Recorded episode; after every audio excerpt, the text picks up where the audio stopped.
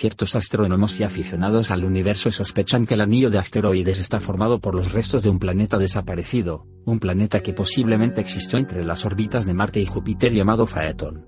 Marte junto a otros satélites orbitaba alrededor de Phaeton. Al desaparecer este, Marte se convirtió en planeta y obtuvo su órbita alrededor del Sol. Se consideraba que este planeta casi un duplicado de la Tierra, orbitó alrededor del Sol, en las inmediaciones de Marte, antes de que una violenta explosión lo destruyera. Según los científicos soviéticos, la teoría de la explosión se basa en tetitas encontradas en Australia, Filipinas y Checoslovaquia. Solo una enorme explosión, de tamaño colosal, sería capaz de generarlas y arrojarlas sobre el planeta Tierra. Encontrarlas en Rusia, apoya la idea de que este material llegó en una especie de nube cósmica y se esparció por diferentes zonas del planeta Tierra para varios científicos rusos expertos en el tema, entre los que podemos citar a Yevgeny Leonidovich Grinov. El descubrimiento de las tectitas da razón para creer que en algún tiempo de la historia el planeta se desintegró después de una explosión que arrojó algunos de sus fragmentos más allá del sistema solar. Otros fragmentos, cerca de 4.500 pedazos, que van desde 1,4 a 700 kilómetros de diámetro, permaneció en la órbita original. Los asteroides en este anillo de basura espacial continúan fragmentándose debido a las fuerzas ejercidas por los planetas. Al ser lanzados al espacio, muchos de ellos son atraídos por la fuerza gravitacional terrestre desintegrándose cuando penetran nuestra atmósfera. La composición de estos asteroides suele ser de hierro y roca, pero hay los que están formados por sustancias más concretas que intrigan a los investigadores. El planeta desaparecido era mayor que Marte y tenía una hidrosfera y biosfera. Como muchos de los meteoritos encontrados pertenecían a él, su núcleo era de hierro, encerrado en una fina película de silicato de hierro, cubierta por una franja más amplia de peridotita. La peridotita es una roca ígnea densa que está formada principalmente de los minerales olivina y piroxeno. Esta roca se deriva del manto de la Tierra. La composición de algunos nódulos de peridotita ofrece información sobre los materiales y procesos que estuvieron involucrados en la historia temprana de la Tierra. El planeta desaparecido, tenía características similares a la Tierra. Presentaba océanos, montañas, y estaba rodeado por una atmósfera.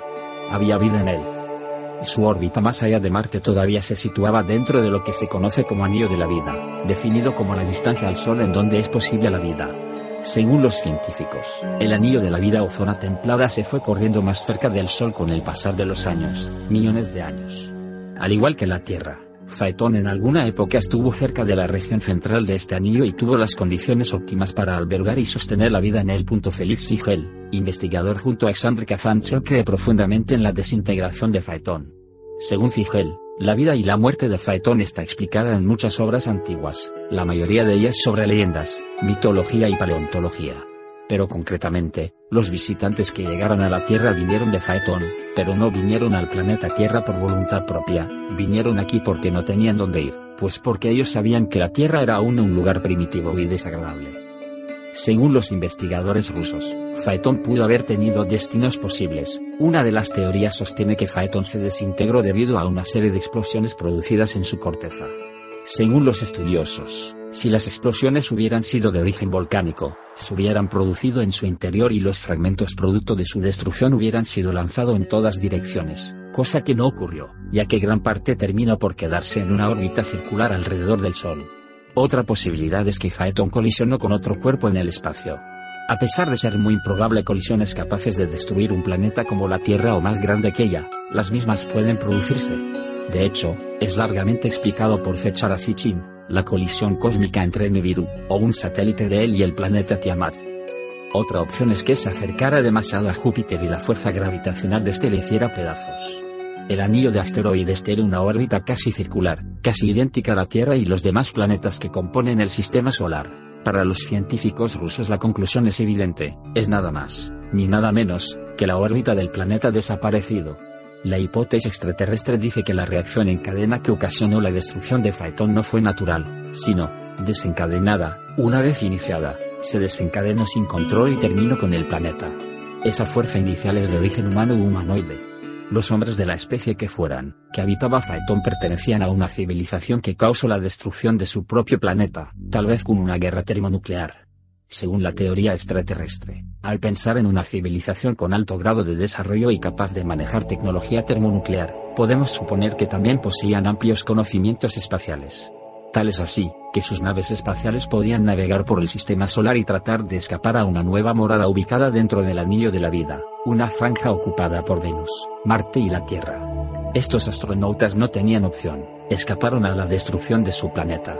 No tenían dónde ir y tampoco podían volver. Muchos de ellos llegaron a Marte, otros a la Tierra y el resto murió.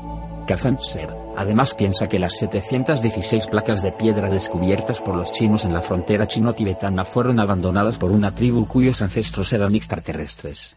De acuerdo con un arqueólogo chino, que dice haber descifrado parte de los mensajes en ellas inscritas, la tribu se extinguió. Eran humanoides y no pudieron adaptarse al ambiente terrestre. A pesar de parecer una historia fantástica, no debemos desechar esta hipótesis. Las naves espaciales de Phaeton pueden haber aterrizado en este planeta, Tenían tecnología, herramientas y armas. Después del aterrizaje, no había cómo, ni dónde volver. Ellos pueden haber establecido una colonia de habitantes de las cuevas, conscientes de que esta era la única posibilidad de supervivencia. Todavía no contaba con indicios de la época en que se produjo la explosión, pero puede estimar entre unos 500 mil y un millón de años.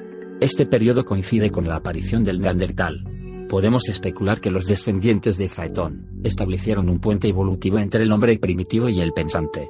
Según los científicos, si un planeta estalla, sus trozos se alejarían en diferentes direcciones, siguiendo órbitas diferentes alrededor del Sol. Pero esa órbita tendría un punto de comienzo, o se cruzarían siempre en el sitio donde hubiese estado el planeta original. Ello ocurre con las órbitas de los asteroides. Además, los fragmentos de dicha explosión seguirán órbitas que, aunque se cruzarán, serían de diferentes tamaños y formas. Por otro lado, los científicos aseguran que la cantidad de materia existente en el cinturón de asteroides apenas alcanzaría para construir una esfera del tamaño de 1300 kilómetros, no mayor al tamaño de la India. Lejos, en el espacio, el planeta Phaeton, alguna vez hace muchos años estuvo en órbita más allá de Marte. Su civilización era más adelantada que la humana actual. El uso indiscriminado de la energía termonuclear acaba con la vida del planeta, provocando su destrucción, dejando un montón de escombros rocosos vagando en lo que hoy conocemos como el cinturón de asteroides. Los sobrevivientes de la mencionada catástrofe, quedaron abandonados en el espacio, llegaron a Marte y a la Tierra, se comportaron como dioses y ayudaron al hombre, o su antecesor, a crear una nueva civilización. No cabe duda que la historia de Phaeton como tantas otras es una historia fantástica, hasta hace pocos años, la hipótesis de Phaeton planteada por unos cuantos científicos rusos había quedado obsoleta por el modelo de disco de acrecimiento. Pero los nuevos descubrimientos que han surgido desde el año 2010, respecto a la composición de algunos asteroides entre Marte y Júpiter, ha encendido una pequeña luz verde a Phaeton y permitió replantear hipótesis que creíamos confirmadas. También surgieron nuevos estudios que indican fehacientemente anormalidades en las órbitas de los planetas más exteriores de nuestro sistema solar dando a entender a los científicos que nuestro alrededor aún guarda grandes misterios. En definitiva, no debemos dar ningún conocimiento por ciertero, porque seguramente poco tiempo después, alguien encontrará una nueva verdad.